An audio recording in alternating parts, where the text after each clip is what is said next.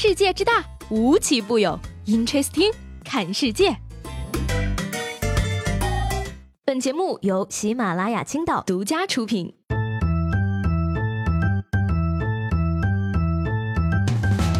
Hello，各位好，欢迎收听本期的 Interesting，我是西贝。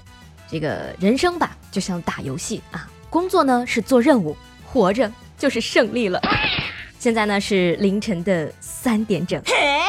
那虽然呢，你们听到节目的时候已经是早上了啊，但是呢，我还是要让你们知道，我为了你们在熬夜爆肝做节目。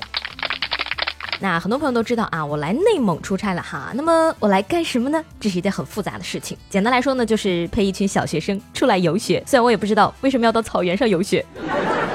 总而言之呢，这趟旅程呢其实是痛并快乐着的。那痛就痛在呢，小学生的精力实在是旺盛，他们不仅自己不睡觉，还不让你睡觉，就连要睡觉的时候也得让你在旁边陪着。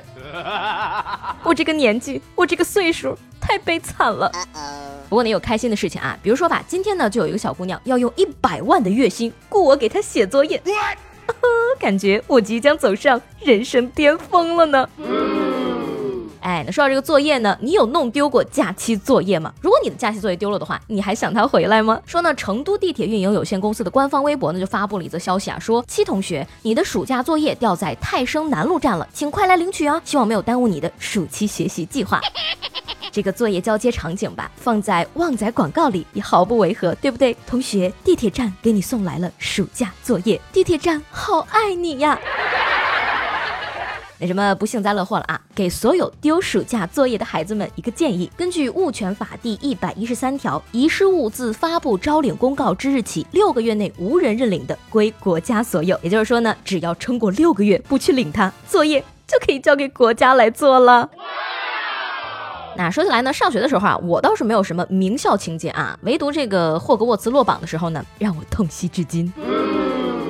那每当我觉得自己力不从心、垂垂老矣的时候呢，我就会告诫自己啊，这个世界上有许多比我年纪大很多的人在做着比我酷多了的事情。说呢，加拿大一位九十岁的奶奶呢，为了庆祝生日，坐在由专业赛车手驾驶着的白色保时捷跑车上，以每小时二百二十公里的速度呢，在跑道上狂飙了三圈。而且呢，这并不是她的第一次生日冒险，因为呢，在八十四岁生日的时候呢，她就在加拿大电视塔进行过一次踏边漫步挑战。八十九岁生日的时候呢，她前往美国，背着降落伞从一架飞机上跳了下去。当你老了，头发白了，开着保时捷狂飙，比年轻时还猛啊！哎呀，想说奶奶的孙子应该每年过生日的时候压力都会很大吧？再想想我的二十岁。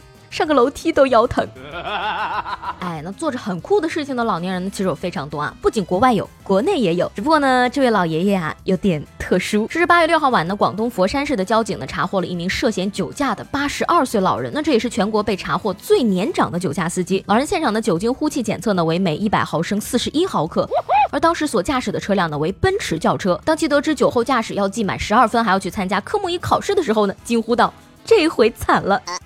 哎，要我说呢，这就是真正的秋名山老神仙啊！喝最烈的酒，开最快的车，住最好的医院，打最贵的石膏，玩最炫的轮椅，睡最好的棺材，挖最深的坑，埋最好的土，烧最厚的纸，长最高的坟头草呀！嗯，不说了啊！你看人家八十二岁还能喝酒开大奔，我还不到二十八岁，连个对象都没有，能不能活到八十二都不一定。我这小嘴儿还叭叭吐槽人家。真是没脸了。那说着找对象嘛，你说当代人谈恋爱呢，无非就是找个人在一起，各玩各的手机，对不对？然后闲了呢，再玩玩对方的手机，实在是无聊，那就结婚嘛。实在不行，就三个人一起结婚。说是美国一名二十六岁的男子呢，同时娶了自己的前女友和现女友，而且两个新娘呢还是闺蜜。现在呢，三人正在计划举行婚礼啊，他们希望呢建立三人家庭，让他们的孩子呢能够享受两个妈妈的爱。而为了证明对彼此的爱呢，三个人身上呢还有配套的纹身，其中有一个是三角形，象征着三人行；另一个呢则是飞蛾，象征着三人的关系像燃烧的火焰。而且呢，三个人的家人呢也是很支持这段婚姻关系的，觉得这是青梅竹马的最好归宿。Amazing 啊，不是大哥大姐，你们还有专属的 logo。我建议你们啊，开发一个火箭结婚一零一，给你 pick 的妻子投票吧。要我说呢，这就是共享经济模式的衍生，帮您开发更多姿势。说到这个共享呢，近日啊，浙江一个男子可以说是将共享贯彻到底了。说呢，他在这个超市偷手机被抓获后呢，还振振有词。民警问他啊，为什么偷手机？我这是劫富济贫。你是劫谁的富，济谁的贫？我是劫超市的富，济我自己的贫。嗯家叔，你可听到了啊？他自己说的是劫富济贫，不是盗窃，是抢劫呀。那既然你劫富济贫，就别怪我替天行道了。要我说呢，可别往自己脸上贴金了啊！你这算什么劫富济贫？古天乐赚夜游的钱盖希望小学，那才叫做劫富济贫的好吗？接下来呢，给大家分享一个神秘的黑暗料理啊。说在这个八月七号呢，纽约一家餐厅推出烟熏西瓜，外形呢酷似烤肉，做法呢是把这个西瓜烟熏八个小时之后呢，然后用各种香料腌制四天，这样呢烟熏出来的西瓜呀，看起来就像是烟熏牛排，吃起来呢是咸味西瓜的特级料理了。而这个餐厅老板兼厨师威廉表示啊，说我们希望素食主义食客呢可以有更多的选择，虽然看起来很奇怪，但是实际上是正常的，而且很美味。不是我西瓜一个水果，究竟做错了什么？要被烟熏八个小时，还要被淹，你们醒醒！我只是个星际大西瓜呀！对不起，西瓜宝宝，生而为人，我很抱歉。要我说呢，就是美国农业不发达啊，种地没有金克拉，不知道西瓜可以直接吃的吗？散发着热气的西瓜不是好西瓜，不冰镇的西瓜不是好西瓜，西瓜味的牛排和牛排味的西瓜选一个，我宁愿去吃粑粑味的巧克力。那最近呢有一个话题呢，在网上非常火啊，大家纷纷以这个“我还是很喜欢你”为开头，做了各种各样不同的撩妹骚话。你比如说这个“我还是很喜欢你”，像小时候吃辣条不看日期；我还是很喜欢你，像坚持党的基本路线百年不移；我还是很喜欢你，像新闻联播一样没有结局；我还是很喜欢你，像你喜欢大海，我爱过你。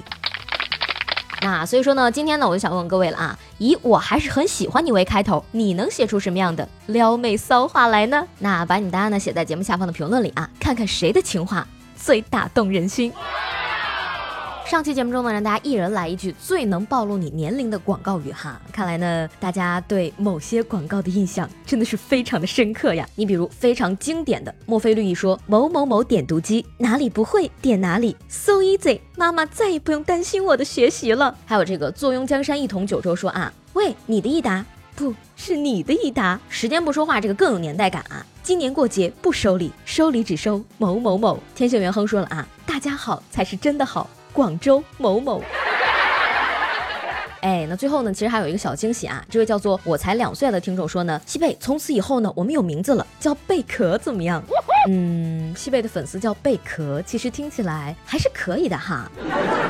那如果你们还有什么更好的建议的话呢，可以在评论里告诉我。如果说呢，你们对这个名字没有什么意见的话呢，我们就暂时先叫这个好吗？好，那今天的 Interesting 就到这里啦。我是西贝，喜欢我的话呢，记得给我留言以及评论。明天见啦，拜拜。